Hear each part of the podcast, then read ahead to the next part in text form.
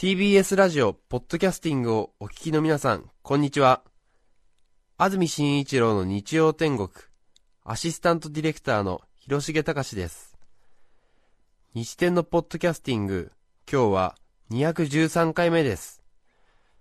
日曜朝10時からの本放送と合わせて、ぜひお楽しみください。それでは、9月11日放送分、安住紳一郎の日曜天国、番組開始から10時32分までの放送をお聞きください。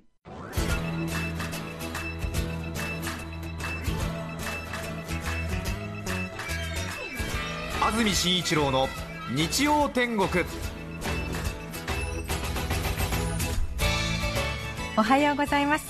9月11日朝10時になりました。中澤由美子です。皆さんはどんな日曜日の朝をお迎えでしょうか、えー今日東京赤坂の空は雲が多く出ています。ただいまの気温は27.5度。ここ数日また日中30度超えの厳しい残暑ですよね。今朝東京は25度を夜中も下回らなかったということで2日連続の熱帯夜になったそうですよ、まあでも時折秋の風や雲を見ることができるのでね秋になっているんだなと。同じ暑さでもこう少々心持ちに余裕が出てきた気がしていますが。天気予報では今日の関東地方曇り時々晴れでにわか雨がある見込みです。予想最高気温は東京、横浜で30度前橋31度宇都宮32度昨日よりやや低いものの蒸し暑い一日でしょう。明日中秋の名月の関東地方は夜は晴れて十五夜のお月様が見られそうということです。さてさてさてまたこの季節がやってまいりました。先週の番組のエンディングでもお伝えしました通り今日は安住さんがお休みということで私中澤由美子が殿のお留守を預からせていただきます。はい。もうさすがにね今朝は腹が据わっておりますよ。え目の前には1年ぶりの再会になる駅兵衛が安住さんの代わりに座っています。ね駅兵衛。うんそうかそうか。えー一人ぼっちのオープニングはこれで5回目を数えます。まずお伝えしておきたいのはですね今日のオープニングトーク予定尺は28分となっております。リスナーの皆様におかれましてはぜひどんなことがあっても折れない見捨てない強く温かい気持ちを持って私の長い一人喋りにお付き合いくださいませ。というわけで、えーまずはちょっと過去を振り返ることから今年も始めたいと思います。去年ですね2010年の7月25日中澤第4回オープニングトークがありました。この日私はセクシーになりました。セクシーアシスタント。いい響きですね。いい響きです。放送中放送後たくさんの皆様から感想を頂戴しまして本当にありがとうございました。えー私には門外不出の中澤マル秘ノートというのがあるんですけれども夜な夜な、えーそこに皆様からの気になる感想を書き写したりなどしているわけですが今手元にその中澤マル秘ノートがありましてちょっと、えーご紹介してまいりたいと思います。そのセクシーアシスタントの回についての感想ですがまずは30代男性の方。セクシーアシスタント個人的には過去の作品の中でも一番良かったと思います。新たな一面が見られた気がします。魔性の女大炸裂。あーありがとうございます。あの、あのーありがとうございます、魔性の女という評価についてはあの私はまだあの認めたことはないんですけれどもこのセクシーが大炸裂したということ本当に嬉しいです。自負しているだけにこう評価されて嬉しいですね、えー30代女性の方のご意見もご紹介しましょう。私はラジオ歴がかれこれ15年になりますがこのようなお手紙を書くのは初めてです。中澤さんセクシーアシスタント最高でした。6ヶ月の娘をおんぶしながら寝かしつけをしていてちょうどベッドに下ろすところで爆笑してしまい娘を号泣させてしまいました。日々の生活の中で負けそうになることもありますが中澤さんの明るい声に元気をもらいました。ありがとうございます。本当に分かりますよ。私も普段は子育てオンリーな毎日ですから本当に朝から晩まで子供のアシスタント。こういったあのいわば同志からのメッセージというのが何よりも励みになります。もう一丁いっちゃおうかな？しつこいかな？もう一方男性30代からはセクシーなお話日曜の朝から想像が膨らみました。これからも聞きます。宮沢さん。今後もセクシーボイスでお願いします。とね。宮沢さん？っていうね。まあでも丸。い。何はともあれ前回のセクシーアシスタントはあの、自分で自分を褒めてあげたい結果になりました。どうもありがとうございました、えー、ところがですね世の中やはり甘くはないもので、えー、自分でもうすうす分かってはいたんですが気づかないふりをしてスルーしようかなしてくれるかなと思っていたところをあの指摘されております。ぐさりと来ています。男性の方です。中澤さんの日曜天国聞きました。安住さんからの伝言で安住さんの名前を出さずに勝負しろということで頑張っていたようですがやれヘッドホンだやれセクシーだと安住さんの以前のオープニングトークを真似ていましたね。言い方は悪いですが人の土俵で勝負するといった感じでしたね。残念。口調まで真似る必要はなく自分なりのセクシーさを出してほしかった。セクシー係長の安住さんの構成は面白く中澤さんが真似ても面白いのは当たり前なんですよね。全国で幅を利かせるユミタンファンは甘口なのでしょうが私は辛口です。うー。いいほー辛い。辛口。はい。今読んでも軽く頭痛などが起こりそうな感じですね、えー、さらにもうお一方こちらもズバリ超激辛です。今回の中澤さんのオープニングトークに点数をつけるならば45点です。理由は構成のほとんどがセクシー係長と一緒で中澤さん独自のオープニングトークではなかったからです。いつも安住さんがしているオープニングトークを中澤さん一人でやるのはとても大変なことだとは思います。しかし中澤さんはこの日展のアシスタントをやり始めてだいぶ時間が経っています。そろそろリスナー全員を笑わせられるオープニングトークができるようになってもいいのではないでしょうか。正直今回のオープニングトークにはがっかりしました。ほぼ毎週安住さんのトークを近くで見たり聞いたりすることができるのだからもっと安住さんの良いところを盗んでトークに生かさないとせっかくの経験が無駄になってしまいます。うんこれは大学4年生の男性からのメッセージなんですけどもね。ああそうよ。そうですね。あの年下の男性もねこんなことを言うんですよね。厳しいです。ね。初めてです。はい。ありがとうございます。確かに。おっしゃる通りなんですえー、2年前のエアー祭典しかり、えー、去年のセクシーアシスタントしかり私は安住さんの企画に乗っかっていただけなんですよね。中澤さん独自のオープニングトークではなかったというご指摘。その通り。という感じで、えーまあ、まずはあ分かりやすくリスナーの皆様の同情を誘いつつオープニングトークに対する期待のハードルを下げるというのが私のいつもの作戦ですが、えー、ここからが本当の勝負のオープニングトークでございます。はい。ビシバシいきます。では安住さんの真似じゃない私独自のオープニングトーク。中澤のオリジナル企画。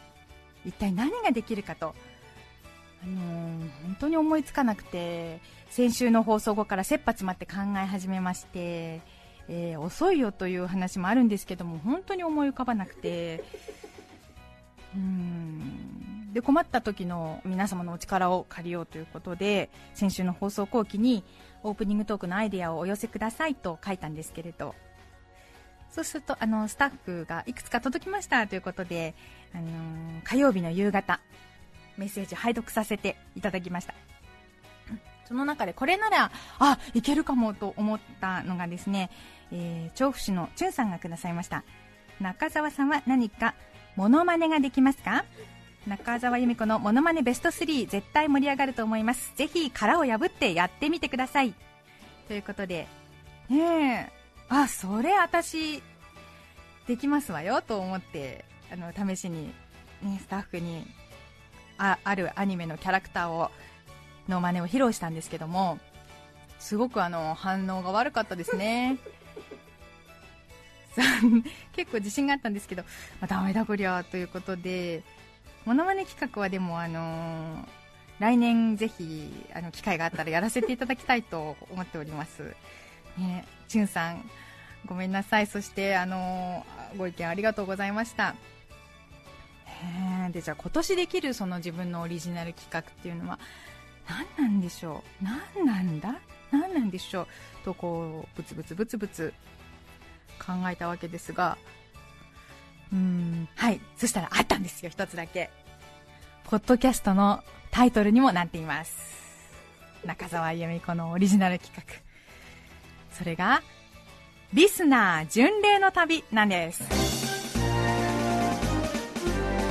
いですねいいですね。BGM を変えるとこうそれっぽくなると思ってスタッフに頼んでおきました。いけてる気がします。リスナー巡礼の旅とはいかなるものかこれはですねあのー今年の5月4ヶ月ほど前になりますが弟がハワイで結婚式を挙げることになりまして私も出席してきたんですけれど、えー実はハワイ在住で毎週日展にメッセージを送ってくださる方がいるんです。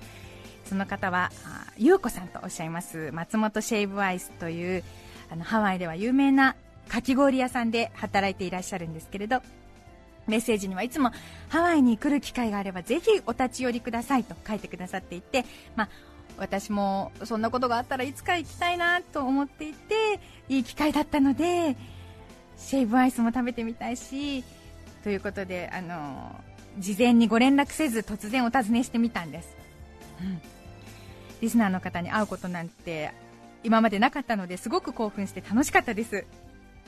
であのそれについて番組の中で話すつもりはなかったんですけれどあのオープニングトークの流れから安住さんにあのその話をすることになってしまったわけで、えー結果、一部リスナーの方からあのハワイだから行ったわけですよねとか関東だったらわざわざ訪ねないのにねなんていうご意見をいただきました、えっとまあ、不公平だということでポッドキャストのタイトルは不公平なリスナー巡礼の旅にあの不覚にもなってしまったんですけれどでもリスナー巡礼の旅に行って本当に良かったと思っているんですね。リスナーの方とお話できてなんかこう自分の、うん、誰に対して話しかけているというような想像力がまた広がったというかでその後もすごく楽しい、あのー気持ちが続いていてでこれを企画と呼べるかどうか分かりませんけれども、まあ、私にできるとすればこれかもしれないと思うに至りました。そして、えー9月8日木曜日先日第2回不公平なリスナー巡礼の旅に出てきましたはい、えーどこに行ってきたかと言いますとまずはこちらをお聞きくださいおはようございます。9月8日木曜日朝9時20分です。北海道は旭川に来ています。はあ、なんて気持ちがいいんでしょう。空気が乾いて爽やかです。気温は25度。最高ですね。広いっていう感じです。そんなところです。スタジオにお返しします。はい、スタジオです。えー今週の木曜日に羽田発午前7時25分の飛行機に乗りまして北海道は旭川に行ってきましたなんで旭川かと言いますとね前回8月のスペシャルウィークでインターネット放送をやった時に日本列島の一番北からメッセージを送ってくださったのか旭川市在住のラジオネームムフロンさんという方だったんです。その時のメッセージご紹介します。テーマはパンツと私でした。ポッドキャスト組でして初めてメールいたします。初ハッスルです。パンツの話ですがトランクスタイプを愛用してた頃一度履いてしまうとなかなか新品を下ろす機会を逃してしまい同じ10枚くらいを洗濯施設代わり番号で使用していました。すると生地が弱くなるのも同時期で立て続けに破れてしまうんです。特に正座をした時お尻とかかとで挟まれた薄い生地が体重に耐えきれず真ん中からバリッと割れてしまうんです。肥満気味の大きなお尻が原因だと思いますがそれでも貧乏症の私は破れるまで履いてしまいます。ます。というラジオネームムフロンさん29歳男性の方。初ハッスルの方なので、まあ、よくねメッセージを送ってくださる方はこう断片的な情報からこんな方かなというイメージもできているんですがうんどうかな初めてお尋ねするのはと思ったんですがパンツを大事に履く人に悪い人はいないと思いましてあのー、はい、誠に勝手ながらアポなし不公平リスナー巡礼の旅の訪問先と決めさせていただきました。で旭川空港に9時20分に朝着きまして空港でレンタカーを借りましてレンタカーはラクティスです。これはビッツにするとまた真似していると言われるからです。それでムフロンさんのお宅へ向かいました。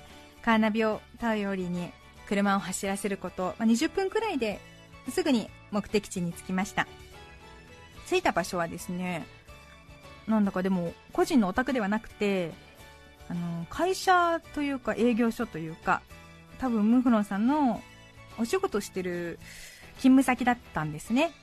でどうしようかな。なんとなくこう家にピンポンに行くっていう想像ばっかりしてたのでああ困ったなと思ってその周囲をあの徘徊というかすごくこう伺いながらぐるぐるしたんですしばらくうんもちろんムフロンさんを驚かせたいできれば喜んでもらいたいと思うけども職場だとなあのー、変な人と思われるようなお仕事中だと邪魔だしなと思ってもうドキドキが限界になっちゃってはいでもまああ勇気を出して尋ねましたお聞きください事務所だ完全にこんにちは。あの、さんはいらっしゃいますでしょうか？さんではいないんですけど。あ、そうですか。あ、ここから近いですか？遠いですね、結構。あ、遠いですか？はい、あ、でも同じ市内ですね。あ、そうですね。市内にはなる。あの、このご住所いただいてもいいですか？はい、ありがとうございます。はい、突然失礼いたしました。ちょっと違う支所の方にいるっていうことでしたので、同じ市内なので行ってみます。はあ、緊張したな。はい。はい、会えなくてがっかりしてる自分とすごくほっとしてる自分がいたんですけどもね。それでまた次のその教えていただいた住所のところに車を走らせまして、うん。その間ちょっと心にも余裕が出てきたのでカーラジオなどつけてみました。ジャッキー吉川とブルーコメッツのブルーシャトーが流れていました。番組名は STB ラジオ工藤純喜の10人十色です。その日のメッセージテーマは熟婚万歳。熟年同士の結婚という興味深い内容でした。50代男性からのメッセージで親友が亡くなりその親友の4歳下の妹と結婚しました。2人とも初婚です。幸せです。とかね。そういう、うん、ああ、いいねっていうメッセージを聞きながら車を走らせ、ムフロンさんが働く営業所に到着しました。そしてまた周囲を徘徊。よし、行くぞと心が決まったところで、こちらです。到着しました。行きます。失礼します。こんにちは。あの、今日はいらっしゃいますか？はい。ちょっと。あ代金。そうですか。お戻りは。お昼前には一回戻ると思うんですけど。あそうなんですね。12時前には一度戻られる感じですか？いやちょっと行ってみないとわかんないですけど。あそうなんですね。多分。そうですか。わかりました。ありがとうございます。そうなんですよ。外回りのお仕事ということでね。まあここで私がムフロンさんの帰りを待てるのは1時間ぐらいかなということで、まあ、ギリギリまで粘ってみようと思いました。そう。で一人車内で眼光鋭くデカの気分になんていうんですか？自分に酔いながら。あれは29歳じゃないなとか、えー、ムフロンさんはもっと肥満気味のはずだとか。それであのー、ああもうタイムリミット無理かなと思った。その5分前の11時45分。来ましたよ白い営業車が。男性が降りてきてはい。まあ、手ぶらっていうのはどうかなと思ったんで東京から用意していたお土産があったんですけれど日天カラーのパンツなんですけどそれを持って小走りで近づきました。あのすみません。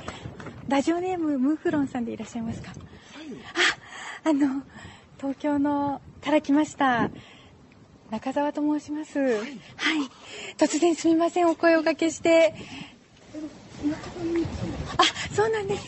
どうもどうも。はい。すみません。あの、先ほどから、あの、お会いしたくて、ちょっと待たせていただいておりました。はい。すみません。えっと、いやいや、お仕事中すみません。あの、お土産がてら、あの、このようなものを持ってまいりましたので、あの、お受け取りくださいますか？すみません。どうもどうも。あの、今ですね、リスナー巡礼の旅というのをやっておりまして、はい。あ、ぜひ、あの、よかったら、じゃあ、あの、開けてみていただいてもいいですか？すいません。あ、あなるほど。そういうことでしたか。あらあららいかがでしょうか？ああ、ありがとうございます。はい、とても素晴らしい。ズバリ、それは。はい。はい。私がなかなか殺し帰ることができない。下着の方を あの本日あのパンツと私ということでお送りいただいたあのメッセージに沿ってです。ね、いかがでしょうか素晴らしいですね。本当におしゃれな僕自分ではなかなか買わないようなとても素晴らしいセンスの。あの日展は何かご要望やこうした方がいいという点などは。そうですね、はい、えー、さんは、はい、もっともっとあのー毒舌でもいいかと思います。もっと毒舌はい、でその毒を中澤さんのあの素敵な笑い声でカバーしていっているのでもうもともと毒があってもいいんじゃないかなと思います。あそうですか、はい、はあじゃあ私はこの路線で。もう十分だと思います。恐縮です。ありがとうございます。ね、こんな不審人物によくしていただいてありがとうございました。ムフロンさん営業のお仕事をされてると思うんですけれど、あのー、本当に究極的に感じの良い方で、まあ、自分も腰の低さには定評があるんですが 2人でペコペコペコペコペコペコしてる感じでしたよ。はい。私のねキャラというんですかこの路線もこのままでいいのかなっていうようなお墨付きもいただきました。そしてですね5分ほどで名残惜しくもお別れをして旭川空港に向かいましてはい飛行機にも乗れて羽田に帰ってきました。よかった。以上が不公平なリスナー巡礼の旅北の大地旭川編でした。時間ないですね。もっといけますかね。もで次に次次、えー、羽田に着いたの午後2時50分。午後4時の飛行機でこちらに行きました。こんばんは。9月8日木曜日夕方6時30分です。沖縄那覇に来ましたあ気持ちがいいですね。こちらは空気は湿っておお体にまとわりつく感じですが気温は30度切ってると思いますがうんまだまだ暑いという感じです。そんなところです。スタジオにお返しします。はいよということであの一番南のリスナーを巡礼したいという目的で参りました。はい。訪ねたのはうるま市在住直子さんですポッドキャストで聞いてます。第1回配信分から毎日少しずつ聞いてます。現在2008年8月10日分を聞いています。インターネットで生放送が聞ける今日を楽しみにしてましたというメッセージをやはり前回のインターネット放送の時に送ってくださったんですね。で、この直子さんは、えーパンツと私、変なお題ですね。昔からへそ上のデカパンを愛用してます。小さいパンツはお腹を冷やします。セクシーさより健康に気遣う33歳独身女子です。というメッセージも添えてくださっていましたのでね、よしと思って、こちらもえーお土産を持ってまいりましたベテランドライバーにえ安全運転ながら飛ばしていただいて高速で1時間辺りは完全に暗くなりました。タクシーは静かな住宅街に入っていきました。もう胸が締め付けられちゃってタクシーの中で繰り返し繰り返しこんばんはあの東京から来ました中澤由美子ですっていう挨拶を繰り返してたんですけどこちらです。あこの辺りっぽいですね。来たことはあります？ないんです。はいいや住宅街だなと思って。ちょっと待ってくださいね、こちらですね。ありがとうございます。あの急いで戻りますのでちょっと待ってていただいていいですか？当たってますはい。はい。はい。中でしょうかねじゃあちょっと門扉を開けて失礼しますあワンちゃんに吠えられてますがこんばんはこんばんは。あの突然お尋ねして申し訳ありません。あの東京から来ましたあの中澤と申しますけれども、直子さんは今日はもうお帰りでしょうか？あ戻ってないんですけど。今日お渡ししたいものがありまして来たんですがもうもうすぐに戻らないといけない事情がありましてよろしかったらこれをあの置いていったというふうに。はい。そうですか、すみませんありがとうございますあはいあちなみに直子さんはあのお家であのどうとかそういうことをお話になってることはありますか？何天国？日曜日曜天国ちょっと聞いたことないですそうです。わかりました。突然本当に夜分に失礼いたしました。ありがとうございます。失礼いたします。失礼いたします。は残念。ということで直子さんには会うことは叶わなかったんですがねでも帰りのタクシーの中で直子さんにお電話してみました。びっくりされてたんですけどでも喜んでくださってそれだったらあのちゃんと約束してアポを取ってから行けばよかったなとかやっぱりあぶしつけだったかなとか思うとうんなんだか急にね外ももう暗いしブルーになってきちゃって。そう私落ち込んでいたんですよね。そしたらタクシーの運転手さんが私が那覇空港に間に合わないと思って落ち込んじゃってるのかと勘違いされたようで大丈夫よ。飛行機間に合うから。って言ってくださったんですよ。もうね泣けます。で無事那覇空港発、えー夜8時55分の飛行機で羽田に戻ってきたのが夜11時20分。こうして私の長い長い一日。不公平なリスナー巡礼日本縦断の旅は終わりを告げたのであります、えーちなみにですね昨日この直子さんから番組宛てにメッセージをいただいてます。ご紹介します。中澤さん可愛いおパンティをいただきありがとうございました。お電話をいただいてびっくり。自宅に帰っていただいた袋を開けてさらにびっくり。中からは赤いスケスケなおパンティが。さすが都会のおパンティは布が少なくてエロいですね。普段使いにするとお腹を冷やすのでここぞという時の勝負下着にします。9月11日の日曜日に2年以上東京沖縄間で遠距離恋愛をしていた彼氏が東京での勤務を終えて沖縄に帰ってくるのであれが活躍しそうです。今回中澤さんが訪ねていらっしゃったことで日展がますます楽しみになりました。メッセージどんどん送ってまいりますがインターネット配信も楽しみです。ではお体に気をつけてこの度は本当にありがとうございました。いやーこのメールが嬉しくて嬉しくてこちらこそありがとうございました。ねえ9月11日ですよ。まさにトゥナイトですよ。ね え私プレゼントしました。日天カラーのオレンジ系のレースがいっぱいのええあちらが活躍すると思うとすごく嬉しいです。彼氏がちょっとその直子さんの急な変化に引いてしまわないかだけは心配ですけど。はい。はい、えー今回リスナーの皆さんへのお土産ご用意しました。主にお菓子などの食べ物系がメインですが北海道パックと沖縄パックそれぞれ1名様に買ってきました。ご希望の方メッセージに北海道パックと沖縄パックいずれをご希望か書いて送ってください。中身は届いてからのお楽しみということで内緒にさせていただきます。はい。以上中澤第5回オープニングトークでした。おしまい。それでは今日のメッセージテーマはこちら。私が内緒にしていること。おお喋りましたね。いやーほんとすいません。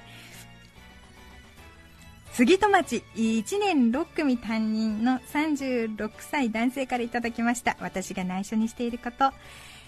小学校教員をしている私授業中トイレに行きたくなってしまうことがあります。休み時間まで我慢できそうもない時は子供たちに先生ちょっと職員室にプリントを取ってくるねとくねくねしながら伝えてトイレに向かいます。トイレの後洗った手の水分をハンカチでしっかりと拭き取り授業には必要もないプリントを持ち教室へと戻ります。大事なプリントを持ってきたよといった顔をして授業を続けます。トイレに行っていたことは内緒です。でもなんとなくバレているような視線も感じています。ねえ勘がいいですからね。バレてるかもしれませんね。はい。皆さんからのメッセージお待ちしています。e メールのアドレスはすべて小文字の日天アットマーク tbs.co.jp nichiten アットマーク tbs.co.jp です。抽選で5名の方に何かと便利でシュールな表紙があなたの日常を演出日天ノートを。3名の方にはカルピスセット。そして不公平なリスナー巡礼の旅から北海道パック沖縄パックをそれぞれ1名様に。さらにメッセージを紹介した全ての方にオリジナルポストカードちゃんぽんシャンソン賞をお送りしています。今日のメッセージテーマは私が内緒にしていること。皆さんからのメッセージお待ちしています。そして番組では皆さんから曲のリクエストも募集しています。メッセージにはリクエスト曲も書いて送ってくださいね。今日の1曲目は東京都北区チノップスさんからのリクエスト。今井美樹さんでドライブに連れてって。9月11日放送分、安住紳一郎の日曜天国、10時32分までをお聞きいただきました。著作権使用許諾申請をしていないため、リクエスト曲は配信できません。それでは今日はこの辺で失礼します。安住紳一郎のポッドキャスト天国、大和なでしこ七変化、パスは素早く、見切りは早く、日本の女は忙しい、お聞きの放送はパスも洗濯機も回す休日のなでしこたちへ。TBS ラジオ954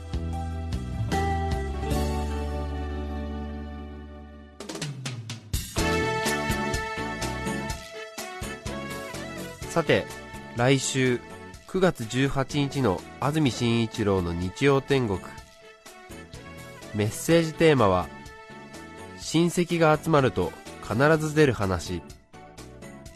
ゲストはクラシックデュオスギちゃんてっぺいです。それでは来週も日曜朝10時 TBS ラジオ954でお会いしましょう。さようなら。